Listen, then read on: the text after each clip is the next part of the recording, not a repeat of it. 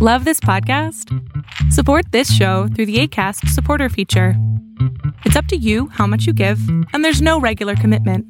Just click the link in the show description to support now. A lot can happen in three years, like a chatbot may be your new best friend. But what won't change? Needing health insurance. United Healthcare Tri Term Medical Plans, underwritten by Golden Rule Insurance Company, offer flexible, budget friendly coverage that lasts nearly three years in some states. Learn more at uh1.com. There's never been a faster or easier way to start your weight loss journey than with PlushCare. PlushCare accepts most insurance plans and gives you online access to board-certified physicians who can prescribe FDA-approved weight loss medications like Wigovi and Zepbound for those who qualify. Take charge of your health and speak with a board-certified physician about a weight loss plan that's right for you. Get started today at plushcare.com slash weight loss. That's plushcare.com slash weight loss. plushcare.com slash weight loss.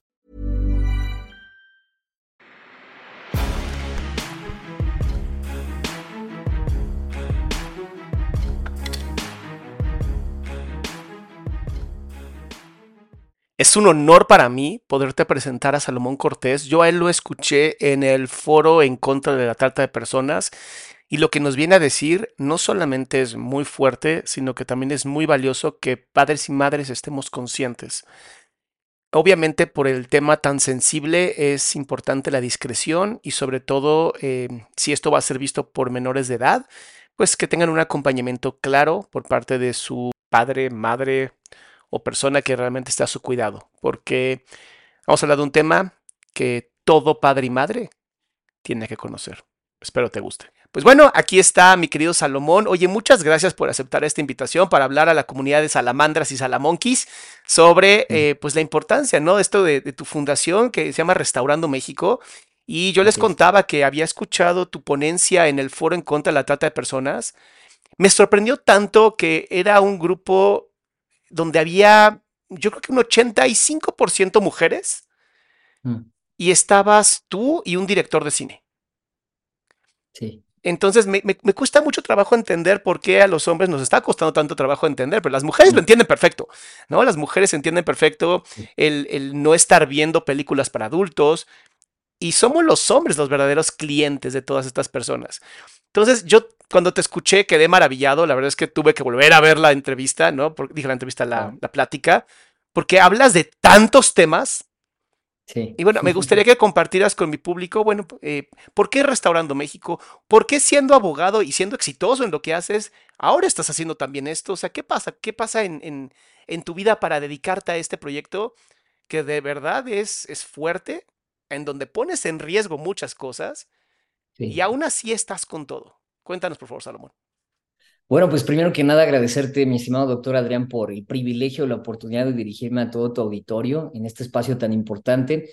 Eh, bueno, decirte que en realidad en mi, en mi vocación por el derecho y en específico en mi carrera, pues me llegué a topar con este tema de la trata de personas al último año de mi carrera y al principio de mi maestría. Y se me hizo tan inconcebible ¿Cómo era posible que en la era de las redes sociales, en la era de la tecnología, en la era donde pareciera ser que tenemos mayor libertad es cuando más esclavos existen? Uh -huh. Entonces, eso fue una de las cuestiones que tocó mi corazón en lo más profundo, lo cimbró. Y me di cuenta al momento de verificar las cuestiones sociales que están en nuestro país, que pareciera ser que vivimos en un México donde sus murallas se derrumbaron. Algo que me encanta de las historias antiguas es que el, las murallas se concebían como esa barrera de protección, ¿no? Contra el enemigo. Y que más alta la muralla, pues más alta la protección.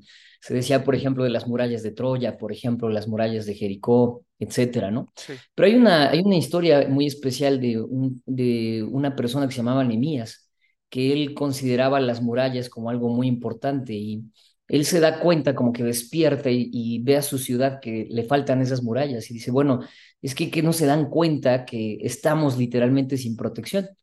Entonces, de esa historia y precisamente de darme cuenta que en nuestro país existen muchas áreas donde quizás extraños enemigos, como dice el himno, o enemigos internos, han aprovechado para meterse, como es el caso de la trata de personas. Creo que la trata de personas es una puerta abierta de nuestra sociedad donde es un flagelo que va hacia lo más íntimo, lo más personal, lo más eh, delicado de la persona y que por eso decidí ponerle a mi fundación Restaurando México, porque creo que todas y todos, en alguna medida, podemos empezar a levantar nuestra propia muralla, empezar a acordonar nuestra ciudad y decir, bueno, este tipo de cosas es necesario que la restauremos, ¿no? Empezando por nuestra propia vida, por nuestra propia sociedad, la familia misma.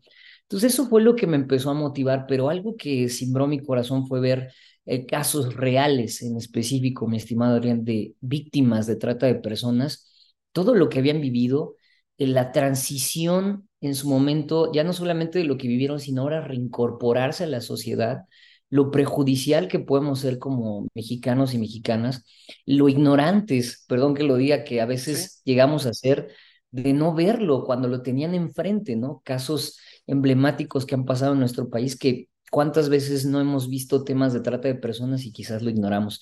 Entonces, en realidad eso fue, como bien lo dices, pues es un tema fuerte, difícil, es un tema que, para ser honesto, al, irme adentrando a, los casos me costó lágrimas, me costó impotencia, me costó la falta de entender de cómo era posible que en nuestro mundo y en nuestro país existiera todavía la trata de personas. Fíjate qué interesante lo que dices, porque hay un tema del que ah, todavía hay algunos movimientos, eh, ¿por qué no decirlo, feministas, que lo que buscan es que el trabajo sexual pues, mm. sea reconocido y legalizado. Y este tema justamente ah, lo que abordaban en el foro era que no puede llamarse como tal un trabajo. Y por desgracia, en los libros de texto que están a punto de entregar en México, en el de secundaria hay una como, mm, como narrativa donde dice, eh, creo que Juana es eh, sexo servidora o trabajadora sexual y Juliana es una mujer trans eh, que empezó a tener trabajo sexual también. Y aquí yo veo dos cosas que me preocupan mucho y me duelen, ¿sabes? Uno, el reducir a una persona trans a solamente un trabajo sexual. Y dos, que se hable de inclusión en algo que no se puede llamar un trabajo. Tú como abogado, tú como abogado, em, ¿cuándo sí puede llamarse algo un trabajo y por qué mm. el trabajo sexual no se puede considerar como tal un trabajo sexual?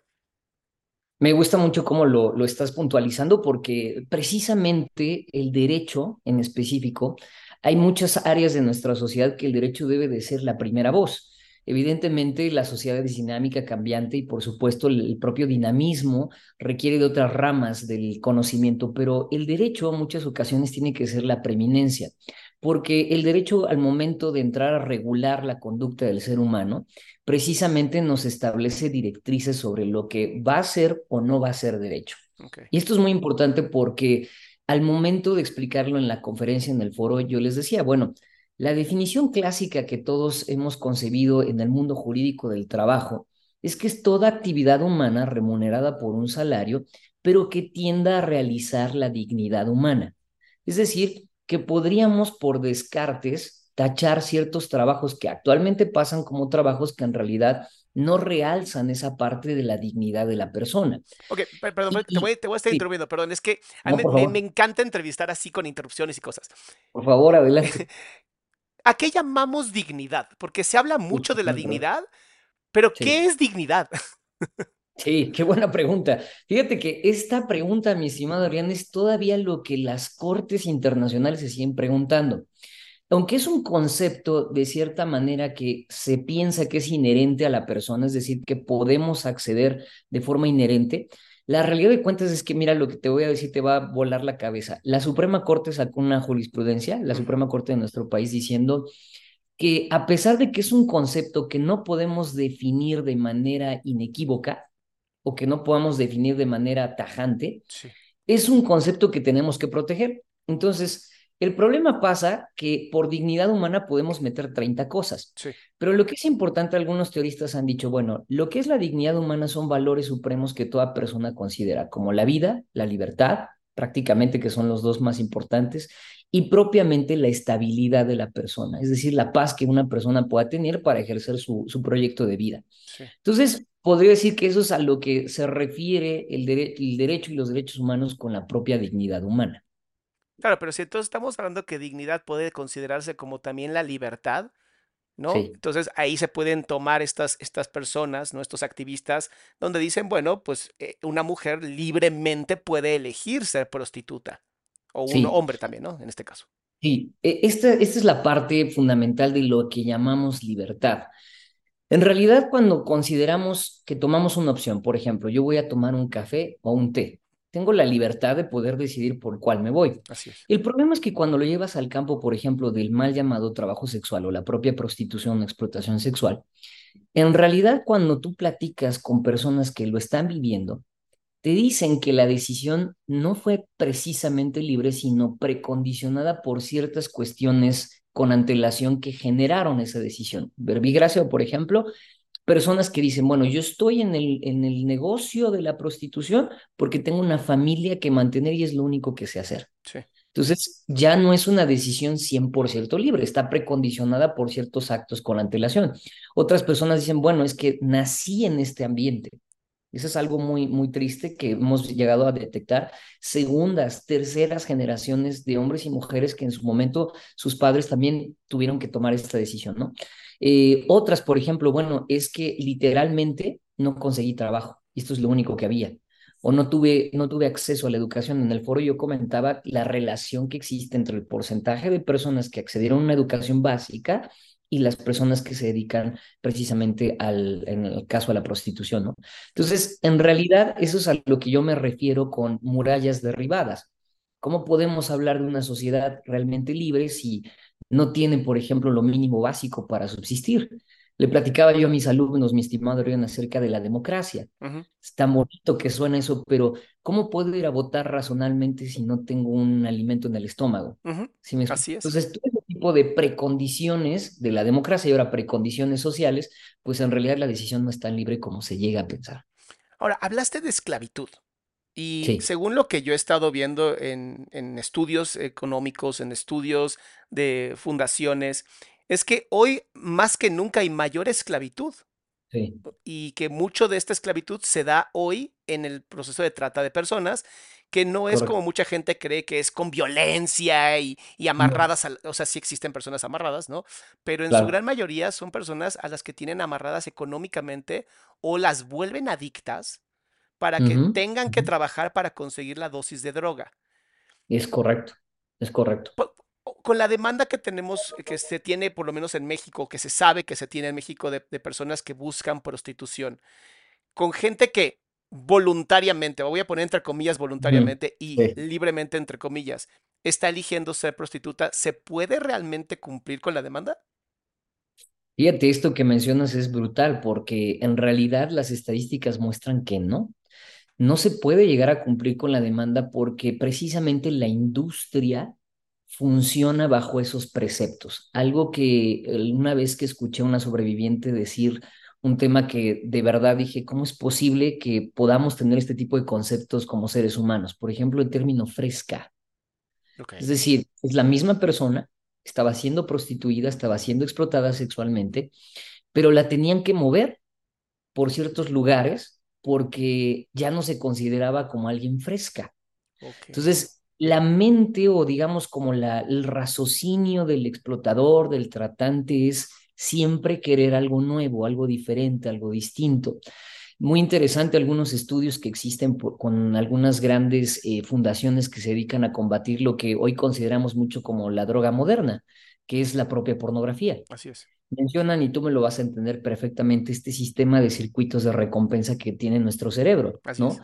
Entonces, cuando ese circuito de recompensa se satura el cerebro, eh, esta, esta parte de adrenalina, dopamina, este, todo lo que se- nuestro cerebro segrega, pues dice, quiero más, quiero más.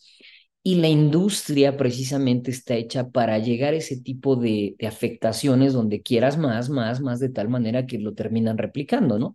Entonces, es muy triste que una misma persona tenga que ser trasladada porque ya no se considera como nueva para los clientes y para los explotadores y de esa manera es un negocio pues totalmente redondo, ¿no? Ahora, hablábamos, eh, hablamos, bueno, nos contabas que para que un trabajo pudiera ser trabajo tiene que ser digno, sí, tienes que, supongo que entras ganando poco y, con el tiempo empiezas a ganar mucho más. correcto. Em, ¿qué otras bases tiene que tener un trabajo para que pueda ser Sí, considerado legal? Mira, fíjate, muy interesante. En realidad son unas cuestiones que tienen que ver con doctrina, pero que han desarrollado en la ley. Por ejemplo, dicen que para que exista un trabajo debe de haber un poder de mando y un deber de obediencia. Es decir, la clásica relación obrero-patrón, ¿no? Entonces, de entrada, todo trabajo, en teoría, debe de tener esas exigencias. Número dos, un instrumento de trabajo, es decir, prácticamente con qué voy a trabajar, si es con intelecto, con alguna maquinaria, etcétera. Y número cuatro, lo que yo considero que obviamente es la parte del objeto del trabajo, ¿qué voy a hacer? Entonces, si trasladamos estos cuatro conceptos, legalmente hablando, a lo que hoy en día, de manera pues, raquítica, están tratando de hacer apología de un trabajo sexual, fíjate nada más la aberración que tenemos. Número uno, poder de mando y deber de obediencia. El cliente se convierte en tu patrón y en este caso la persona en situación de prostitución tiene que obedecer lo que el cliente quiera. Número dos, el instrumento del trabajo. Lo voy a decir muy fuerte y como lo dije en el foro, esperando que la gente lo entienda. Sí, El instrumento del trabajo no es la máquina, no es tu mente, no es tu cerebro, no son tus manos, en realidad son las cavidades del cuerpo del ser humano. sí. Eso se convierte en el instrumento del trabajo. Eh, número cuatro, el- el- específicamente el, el propio objeto del trabajo, es decir, la propia relación sexual. Es decir, que entonces todo se traslada a lo que el cliente quiera, de la manera que el cliente quiera y cuando él quiera prácticamente. Entonces, si pensamos que el trabajo tiene este objetivo de realzar la dignidad humana, mi pregunta es, ¿qué dignidad humana puede haber cuando son obligadas muchas veces las mujeres, niñas, adolescentes, inclusive hombres o personas trans, ¿no? Lo que comentabas al principio, ¿no? Son obligados a tener de 30 a 60 relaciones sexuales por día. ¿Dónde está la dignidad en ese trabajo? Y otras cosas más que tienen que ver con el derecho laboral. Por ejemplo, mi estimado Adrián, el despido. Lo comentaba en un foro aquí de Puebla. Una de las primeras causales que yo atiendo aquí en el despacho por temas de despido es por falta de probidad. En español, ¿qué significa eso? Oye, no fuiste apto para tu trabajo, no fuiste apto para lo que te contraté, entonces te despido. Mi pregunta va a ser si la- el trabajador o trabajadora sexual se niega a tener algún tipo de relación que tenga que ver con una felación, ¿será falta de probidad? ¿Estará justificado el despido? ¿Nos vamos a meter hasta allá? Eso es, son ese tipo de cosas que las personas que están tratando de defender o hacer apología del trabajo sexual no van a poder responder estas preguntas porque estarían estigmatizando y discriminando a todo este tipo de personas. Ahora, se supone que yo como empleador tengo que poner en mi, mi lugar de trabajo, yo tengo que poner las condiciones para que el trabajo se pueda dar de manera saludable. sí. ¿Cómo, cómo la Secretaría de Trabajo se encargaría de ver que yo, patrón de una chica prostituta, pues le estoy dando esas, eh, o sea, ¿cómo lo, o sea, De entrada, mira, te voy a poner un ejemplo muy absurdo y sencillo. Eh, la Secretaría de Trabajo y Previsión Social tiene dentro de sus atribuciones la inspección y vigilancia de los centros de trabajo, ok, pero por otra parte también está salubridad. regularizar el trabajo o manejarlo como trabajo sexual, perdón, sería prácticamente regresar el derecho a la época de los 20 y los 30, lo que pasaba en Argentina.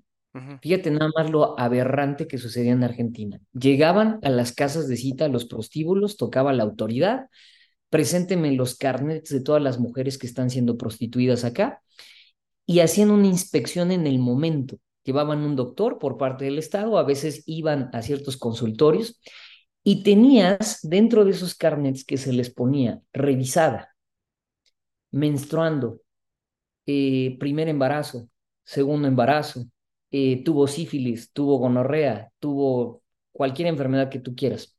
Y esa carta la presentaba la prostituta o, el- o la persona en situación de prostitución al cliente. ok, Y el cliente de esa manera ya sabía el riesgo, si tomaba o no la decisión, por ejemplo, de que estaba menstruando. O sea, legalmente la mujer le tenía que decir al cliente que estaba menstruando para poder acceder al servicio sexual. Y ojo que esto se volvía como una letra escarlata. ¿Me explico? Entonces, ese es el tipo de peripecias que se van suscitando y que si se, se llega a seguir haciendo este tipo de apología e iniciativas legales, lo que vamos a provocar es que regresemos a la época donde las mujeres van a ser estigmatizadas por eh, lo que están desempeñando, ¿no? O sea, que me, me suena a a un tipo como de discriminación, ¿no? O sea, 100%, 100% discriminación. Entonces, a ver, tenemos hoy en México, por desgracia, somos el primer país eh, a nivel mundial en creación de pornografía infantil. Sí, Somos el, creo que, segundo país más visitado para turismo sexual infantil también. correcto. Y obviamente, pues este negocio, estamos hablando de, pues, miles de millones de pesos, o sea, no es, no es barato, ¿no? Este negocio. Sí, correcto. Em, poner la responsabilidad en las trabajadoras o trabajadores de que ellas y ellos se encarguen de que los clientes se comporten de una manera moral o hagan es que, que el patrón se comporte, es como hacer que la jerarquía sea hacia arriba, o sea, tienes que tú Totalmente. gerenciar al de arriba. Sí, es correcto. ¿Cómo entonces, como, o como fundación, como abogado, como padre de familia, cómo entonces los que estamos aquí, que estamos difundiendo, que estamos, que nos molesta este tipo de cosas, qué podemos hacer? O sea, ¿qué se puede empezar a, a, a levantar la voz, a decir qué? Sí. Porque de verdad es un tema que me preocupa, porque hace poquito, y digo, perdón que me salga un poquito el tema, ¿no? No, adelante, Pero hace poquito nos encontramos varias páginas de Instagram, varias, te estoy hablando que tengo ya registradas 36 páginas de Instagram, Wow. donde pues hay niñas chiquitas haciendo bailes eróticos, abriéndose de piernas, haciendo yoga, con unos comentarios, mi querido Salomón, que te vomitas. Me imagino. Y las hemos denunciado a Instagram y no pasa nada. Entonces lo que estamos queriendo hacer es pues meterle un guamazo a Meta, ¿no? A, a Facebook Claro, como tal. claro. Pero para esto pues obviamente requerimos una, una coordinarnos, esa es la palabra, ¿sabes? Necesitamos Sí. coordinarlos. Y vemos, y bueno, yo veo que tú tienes ya tu fundación, ya estás tratando justamente de coordinar la sociedad. ¿Qué más podemos hacer? Bueno, yo creo que eh, necesitamos dos campos de acción, mi estimado Adrián. Primero, el interno y el exterior. Siempre que tengo la oportunidad de hablar, sobre todo con hombres, sobre este tipo de temas, les hacemos ver la necesidad que esta sociedad tiene de verdaderos hombres, Adrián. Exactamente. Muchas veces se piensa que nuestra hombría se reduce a nuestra sexualidad o a nuestra genitalidad. Y no me refiero a un tema como hoy se piensa transgénero y todo eso, no, me refiero en específico a este drive o este impulso. Acababa yo de leer una sentencia por parte de un juez donde mencionaba en Italia, no sé si supiste eso de, los, de la regla de los 10 segundos. Hubo un caso en Italia brutal, horrible, Ajá, una, una- un abuso sexual, donde el juez hace un razonamiento y dice, bueno, como el tocamiento no fue más de 10 segundos, pues no hubo esa intencionalidad de eh, un abuso sexual. Entonces, bueno, muy controversial, pero una de las respuestas que hacía uno de los chicos, porque fueron adolescentes que participaron en eso, fue prácticamente decir, es que así somos los hombres, es que tenemos este impulso, esta necesidad y no podemos parar.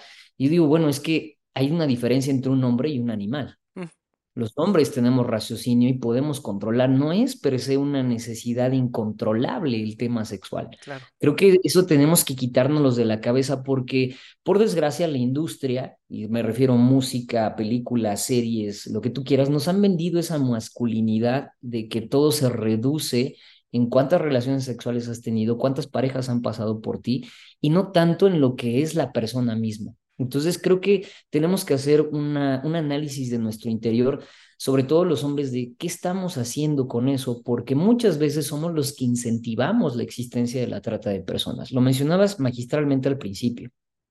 Creo que a los hombres nos- no nos queda tan claro como a las mujeres, pero también decirte que la industria de la pornografía, ya que tiene cautivo a los, a los hombres, ahora está yendo por las mujeres. O sea, es decir, están tratando de, de que ambos eh, sexos estemos metidos en esto, ¿no? Entonces, ¿a qué voy con esto? Nuestro, nuestro primer campo de acción es lo interno, de no consumir todo lo que se nos pone como explotación sexual, como pornografía. Este tema de páginas, eh, lo que tú de, lo que acabas de detectar, el tema, por ejemplo, de páginas como Fansly, OnlyFans, no sé si las puedo mencionar, sí, bueno, menciona las. OnlyFans, Camcat, Eh, Cam- de, de sí, Andrew todos Tate. Camgirls, Eso. O sea, Campgirls, por ejemplo, que es una muy fuerte, 4Camp, que esa es otra. Entonces, todo eso, aunque uno diría, bueno, ¿qué daño estoy haciendo yo si nada más estoy en la casa viendo este tipo de escenas? Bueno, el daño que estás generando es que eres un número más de la totalidad de viewers que existen, que por eso los tratantes dicen, hay gente que necesita consumir esto. Y por lo tanto, se lleva a la explotación sexual. Eh, yo les digo siempre a los empresarios, dejemos de pensar que los tables dance son lugares para cerrar negocios. Eso es una falacia aberrante, ¿no? Eh, a veces he platicado con algunos empresarios, no, es que es casi imposible no hacerlo. Le digo, no, sí es posible. Entonces, quitarnos ese, esos paradigmas, ¿no? En la cabeza. Y a nivel exterior, Adrián, creo que estás comentando lo que es para mí el génesis de Restaurando México. El, mi logotipo de Restaurando México son unas personas de diferentes colores que se toman de la mano, ¿no? Y que hacen un círculo.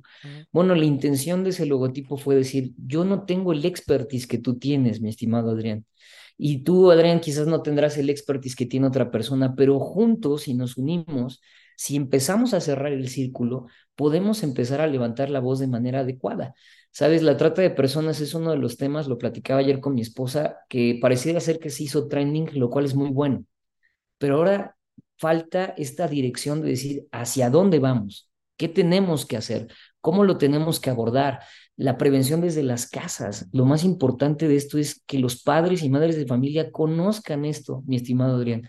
He tenido el privilegio y la oportunidad con la fundación, vamos a, a universidades secundarias, preparatorias, y les damos estas clases de conferencias a los papás y les decimos, es que si tú no conoces las redes sociales que tus hijos están utilizando, estás seguramente poniéndolos en bandeja de plata para que lo que está sucediendo con estas páginas que detectaste.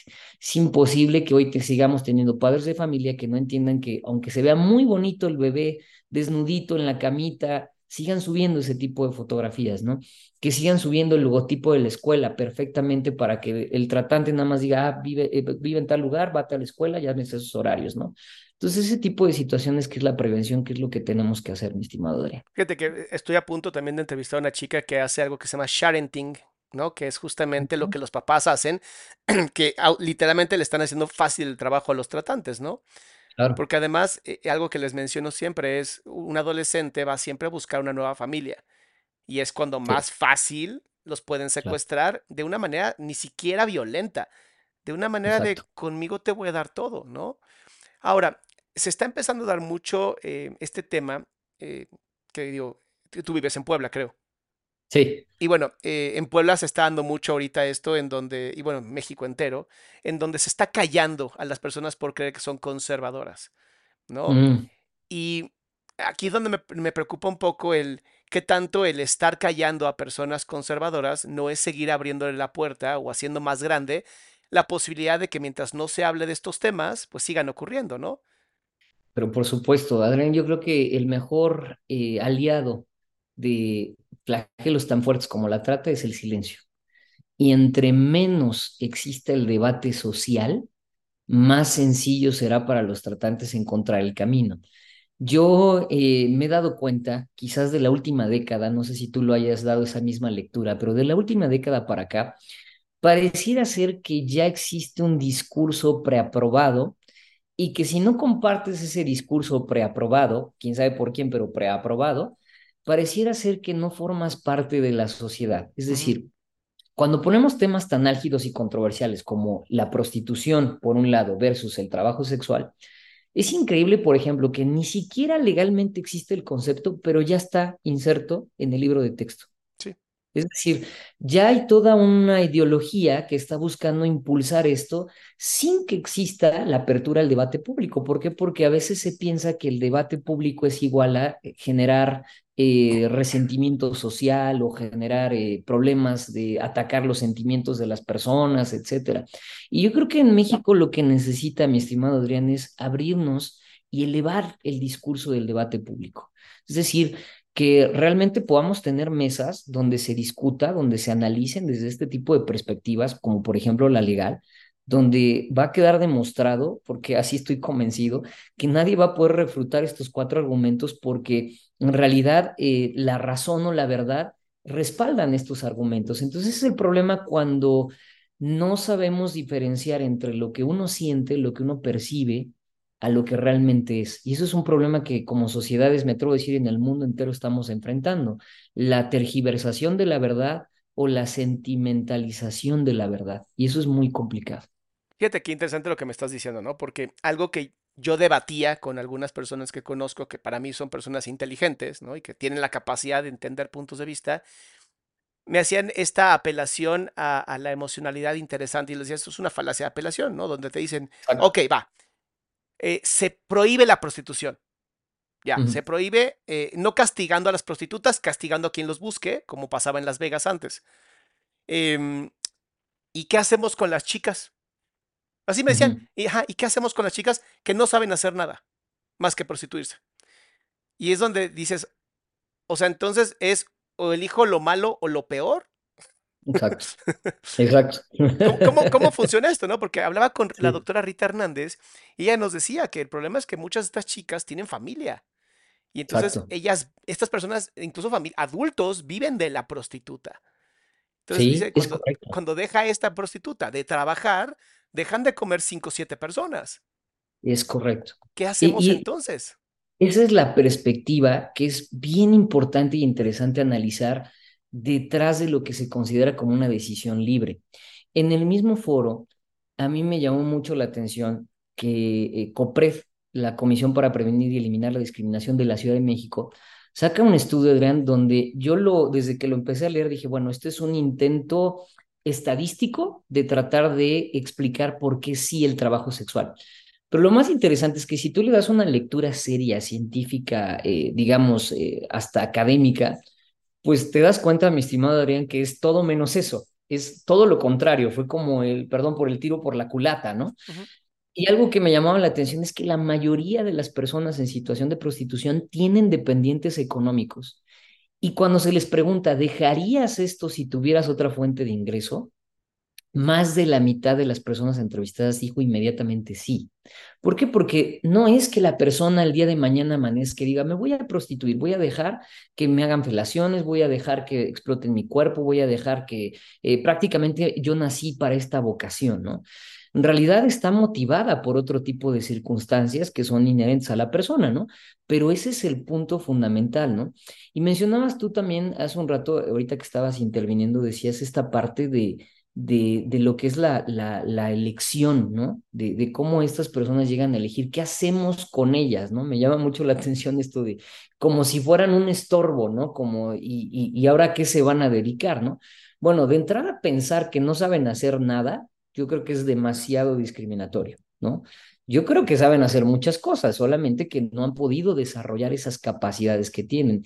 Y dos, quizás no estamos viendo que el culpable puede ser el Estado. Claro. Es decir, eh, si no genero como Estado las precondiciones necesarias para que la persona libremente pueda decidir ser profesionista, tener un oficio, tener un trabajo, lo que tú quieras, si no genero esas precondiciones no puedo exigir prácticamente otra situación. Entonces, quizás la existencia de un país que sea número uno en pornografía infantil, número dos en el llamado turismo sexual y que sea un país de origen, tránsito y destino de trata de personas, en realidad quizás es un espejo de las políticas públicas que hemos tenido en nuestro país.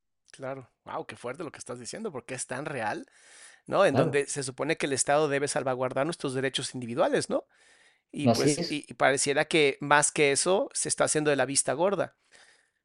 Ahora, siendo que es un negocio de tantos miles de millones de pesos, pues qué tanto también el Estado no está realmente pues promoviéndolo, ¿no? Siendo que, y, digo, lo digo, no tengo las evidencias, pero tampoco las dudas, honestamente, de que ahí es donde sí entiendes que seguimos en un estado, pues, machista, porque honestamente lo que más, a, quien más se violenta es hacia las mujeres.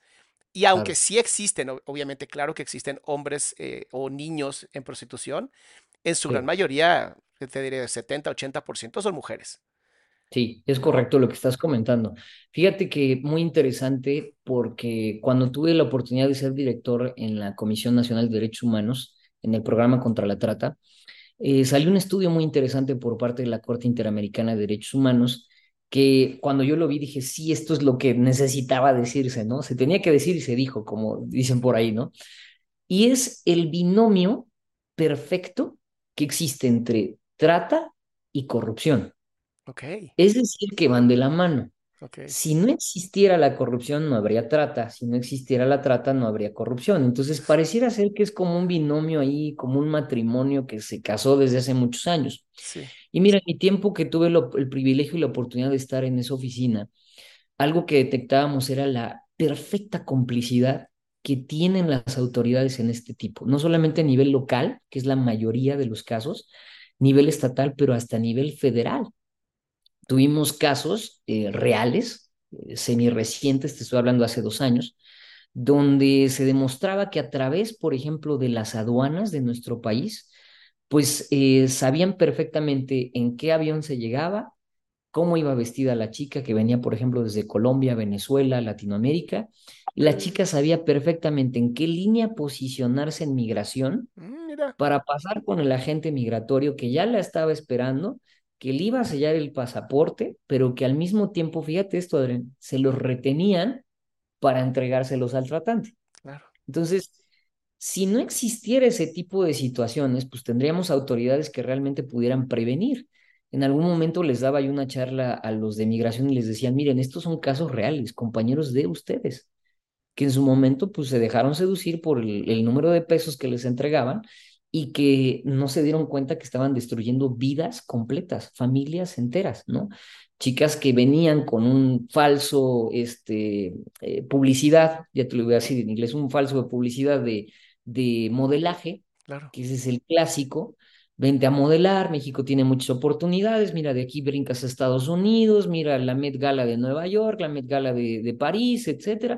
Vas a ser la más grande porque están buscando latinoamericanas, etcétera. Llegan y lo primero que hacen es, viene el pasaporte para acá y me debes, me debes tu vuelo, me debes este, tu acomodación, me debes todo y para pagármelo pues tienes que prostituirte. Claro. Entonces, ese tipo de situaciones que, si te das cuenta, forma parte de todo un problema global. ¿Por qué las personas deciden migrar?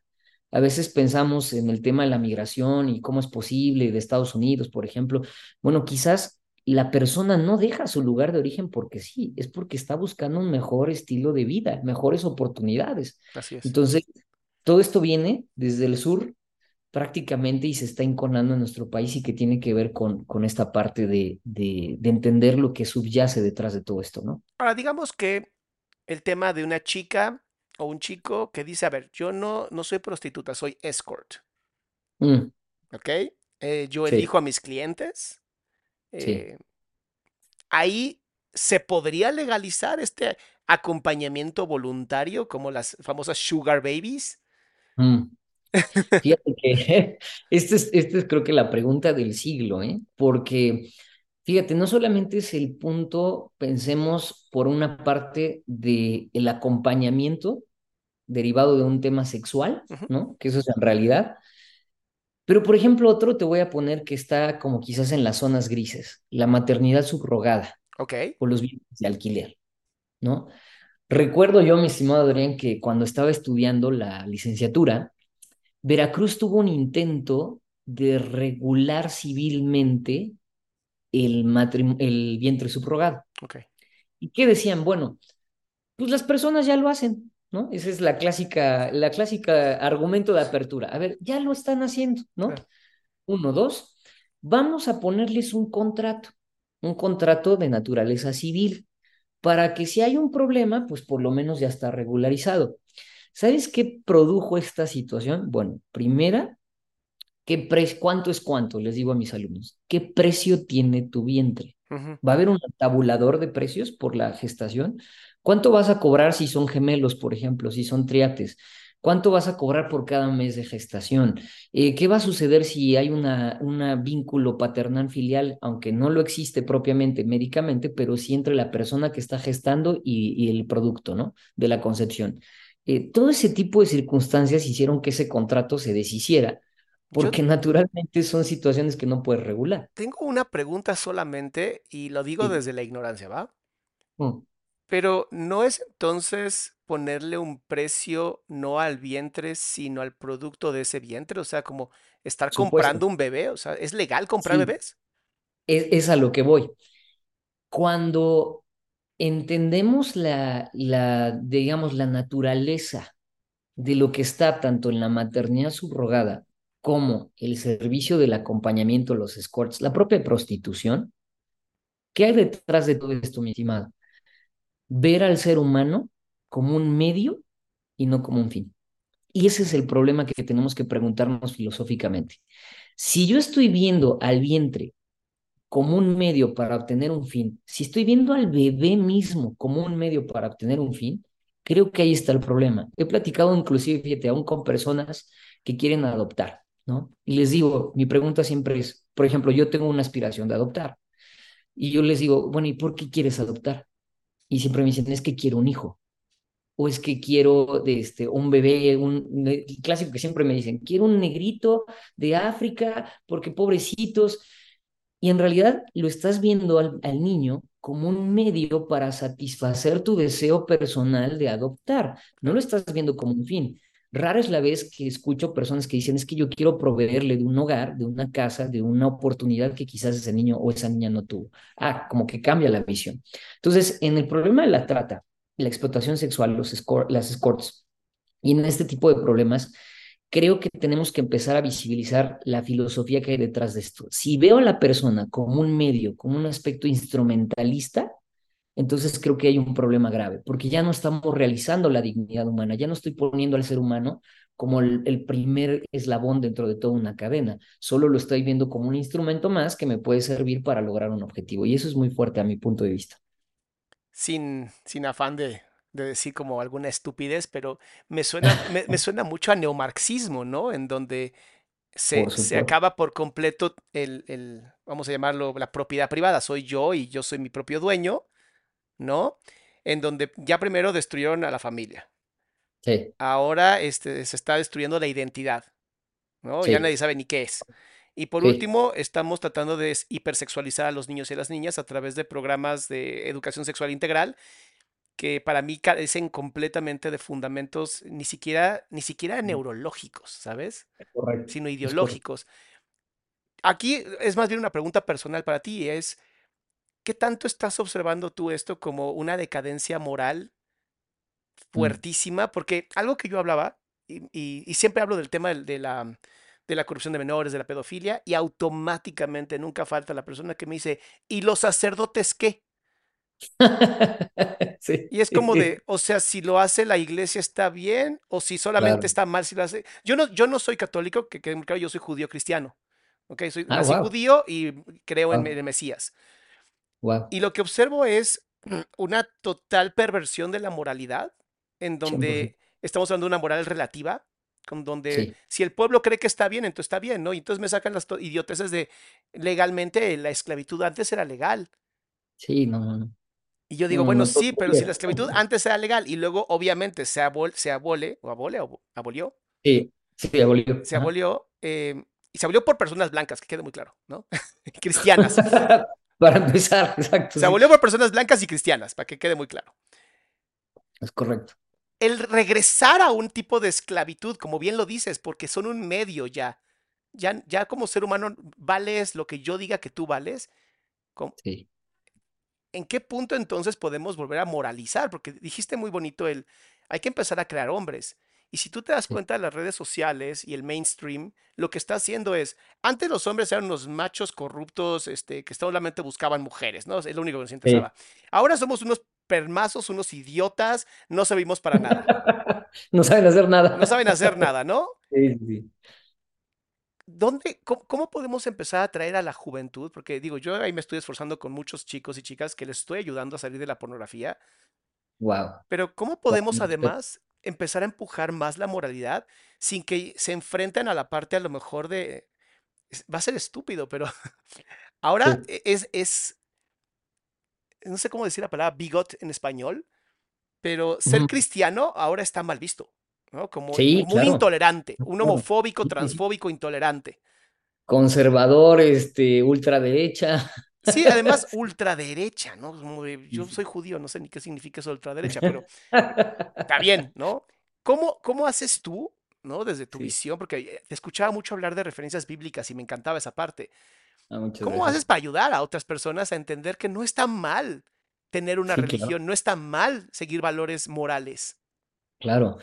Híjole, yo creo que eh, como, como platicábamos hace un rato, creo que es darnos cuenta y como que quitar este velo de la ignorancia que llega a existir, pero que muchas veces el velo, mi estimado Adrián, se convierte en esto, ¿no? O sea, yo, yo siempre he dicho que cuando nuestra mirada está solamente enfocada acá y estamos ignorando lo que está detrás, pues este, este fue la intencionalidad muchas veces de, de sesgarnos a una realidad que no existe, una realidad virtual. De entrada, la, fíjate el concepto tan antagónico realidad virtual.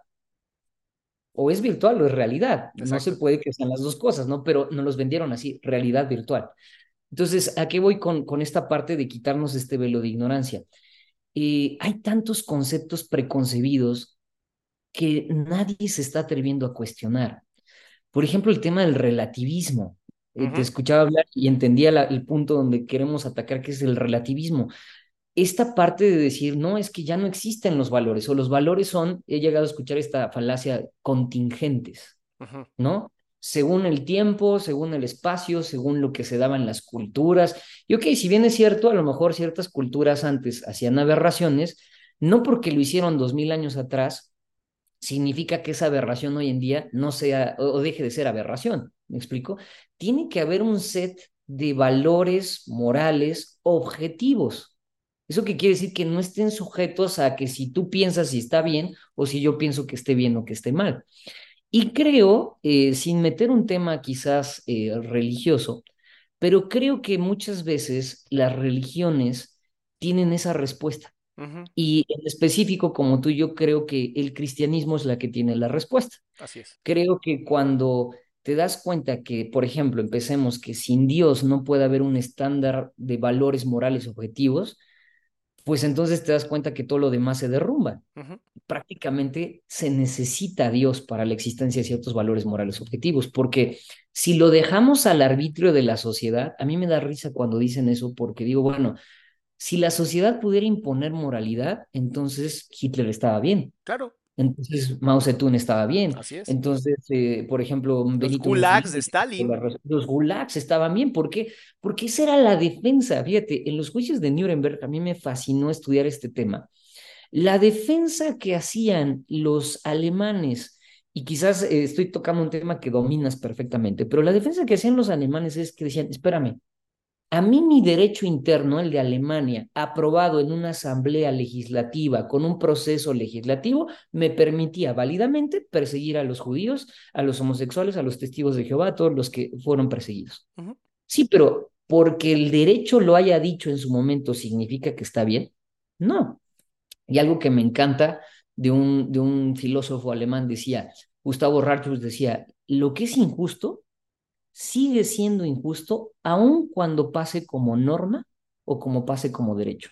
Es decir, no podemos decir, nos pusimos de acuerdo y el día de mañana legislamos que todos los que tienen barba se van a la cárcel. Podríamos decir que porque fue el producto de una sociedad es democráticamente correcto que los que tenemos barba, tú y yo, mi estimado Adrián, estaríamos presos desde hace años. Claro. Pues por supuesto que no. Tiene que haber una apelación a ciertos valores morales objetivos que creo que solo provienen de Dios y que al final del día los podemos acceder solamente a través literalmente de Dios. Entonces yo creo esa parte. Wow, mi querido Salomón, qué bárbaro. Que de verdad ahora tengo más preguntas, pero no tenemos el tiempo. Oye, eh, nada, más, nada, más, para, sí me encantaría que nos dijeras qué hace tu fundación y cómo apoyarla. Sí. Muchas gracias. Pues mira, Restaurando México nace con esta idea de llevar prevención desde lo que son escuelas, padres de familia, sobre todo para adolescentes y jóvenes. También Restaurando México lo que busca es posicionarse como un ala que trate de establecer incidencia legislativa, por eso nuestra afinidad tanto con Carlita, con la doctora Rita, porque hemos entendido que necesitamos levantar la voz, pero desde el derecho. Entonces, eh, ¿cómo podemos apoyar? Pues evidentemente compartiendo todo lo que nosotros hagamos para que llegue a más personas, que este discurso se conozca eh, que nos apoyen porque muchas veces somos tachados así como lo acabas de decir, ultraderecha, conservador, este, y silencio inmediatamente, ¿no? Entonces, y otra forma que yo considero que es la más importante es que además de hacer la prevención en escuelas, en hogares, comencemos desde lo más personal que somos nosotros mismos, ¿no? Entonces, esas son las formas que podemos apoyar y que, bueno, eh, de verdad que para mí es un privilegio que, ser entrevistado por ti, eh, porque creo que podemos llegar a mucha audiencia tuya. Una pregunta, ¿las páginas para eh, apoyar? Sí, eh, bueno, en Instagram estamos como yo soy restaurador, en eh, Facebook estamos como Restaurando México, particularmente, bueno, tengo dos páginas, mi Facebook personal y mi Facebook, digamos, la página que es Maestro Oscar Salomón Cortés Flores. Y bueno, aunque andan un poquito ahí medio, medio, este, con falta de contenido, pero hemos estado retomando planes para, para poderlo subir y, y que sobre todo la gente pueda compartir este, esta idea de que todos podemos ser testigos de la trata de personas y quizás no nos dimos cuenta. Así y eso es lo importante, abrir los ojos. Wow. Salmón, te agradezco muchísimo esta entrevista. Estoy seguro que vamos a tener otras más, un poquito más filosóficas. y bueno, te agradezco mucho que hayas estado aquí. Un verdadero placer, Adrián. Te agradezco a ti muchísimo.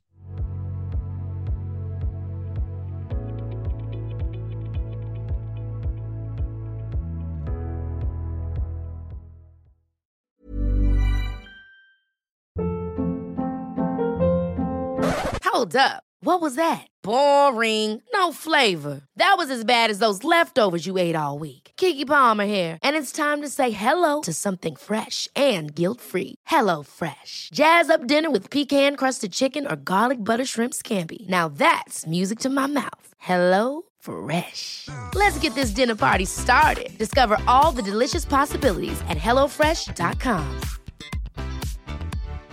If you're looking for plump lips that last, you need to know about Juvederm lip fillers. With Juvederm Volbella XC and Juvederm Ultra XC, your lip look, whether it's subtle or bold, can last up to one full year with optimal treatment and no additional maintenance. Find a licensed specialist and see if it's right for you at juvederm.com today. That's J U V E D E R M.com. Add fullness to lips in adults over 21 with Juvederm Volbella XC or Juvederm Ultra XC. Do not use if you have severe allergies or a history of severe allergic reactions, or if you're allergic to lidocaine or the proteins used in Juvederm. Tell your doctor if you have a history of scarring or taking medicines that decrease the body's immune response or that can prolong bleeding. Common side effects include injection site redness, swelling, pain, tenderness, firmness, lumps, bumps, bruising, discoloration, or itching. As with all fillers, there's a rare risk of unintentional injection into a blood vessel, which can cause vision abnormalities, blindness, stroke, temporary scabs, or scarring. For full important safety information, visit juvederm.com.